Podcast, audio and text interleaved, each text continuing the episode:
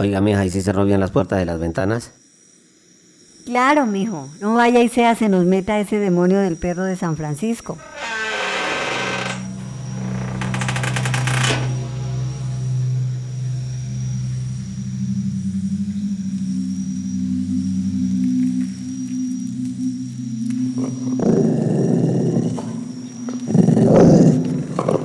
Mija, mija, mija, se metió, se metió el perro.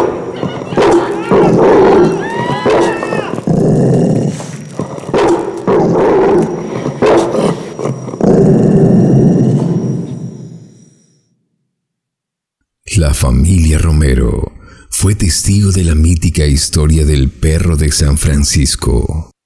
Cuenta la leyenda que es el alma de un perro de gran tamaño, de color negro y de ojos color fuego, que vaga por las calles de San Francisco de Tunja, con cadenas colgando de su cuerpo y que asusta a los habitantes de casas que se encuentran abiertas o mal cerradas después de pasadas las 3 de la madrugada.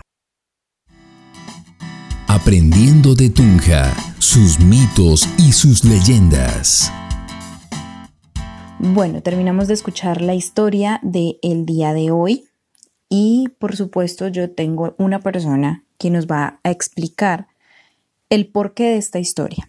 Juan David Meléndez, historiador de la Universidad Pedagógica y Tecnológica de Colombia, nos va a explicar el día de hoy el origen de uno de los mitos, o bueno, nos va a explicar por qué es importante este mito dentro de los mitos y leyendas de nuestro programa.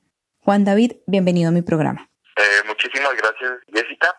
Me parece importante destacar de, de esta historia, pues importancia que radica sobre todo en lo que es el uso pedagógico de, un relato que históricamente pues los sobre todo las personas mayores eh, en la ciudad de Tunja desde comienzos del siglo XX incluso antes se encargaron de utilizar como mecanismo para persuadir o tratar de convencer a los jóvenes de que las calles no eran un lugar para estar, sobre todo en las noches.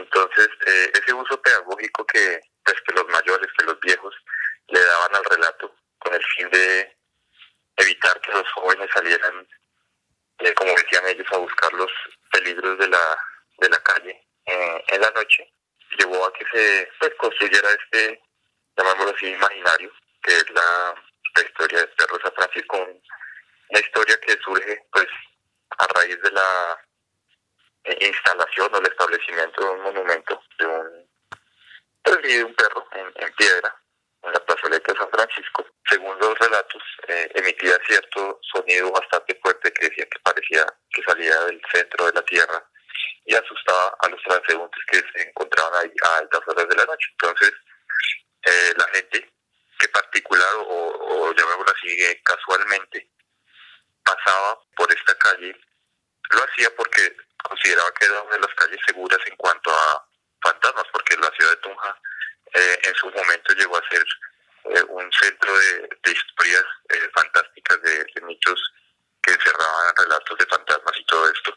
Y la calle, que viene a ser la, décima, perdón, la carrera décima, era la que la gente consideraba la que menos fantasmas tenía. Entonces tomaban esa calle las personas ya que llevaban sus chichas en la cabeza pero no faltaban las personas que, según sus relatos, se encontraban con este perro que emitió un sonido terriblemente fuerte.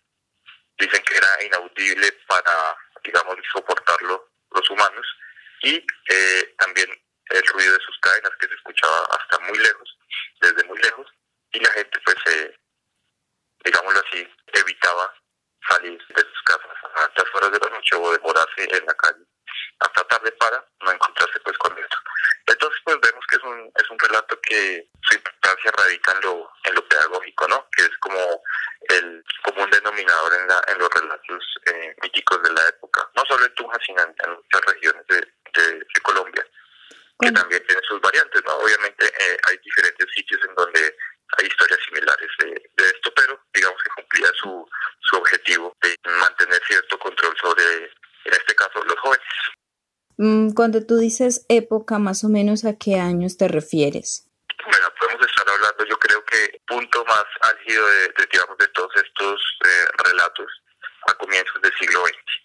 Obviamente hay muchos que vienen eh, desde la época de, de, la colonia, pero digamos eh, es cuando la tradición oral alcanza su cúspide, digámoslo así, es cuando nos centramos en la primera mitad de lo que fue el siglo XX. Relatos que hoy en día perduran, pero la existencia de, de las historias eh, vividas en, en, en, su momento eh, datan de esa época, pero muchos, muchos relatos también vienen de, de la época colonial, como el caso de, del farol de las nieves, eh, eh, la calle El Árbol, entre muchos otros.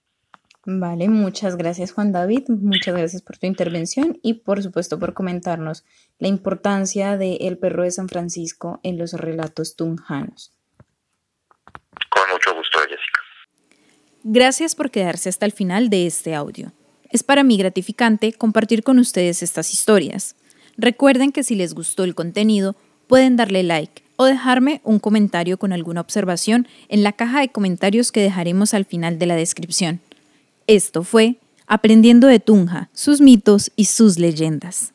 Y quien los acompañó, Jessica Perilla. Hasta la próxima.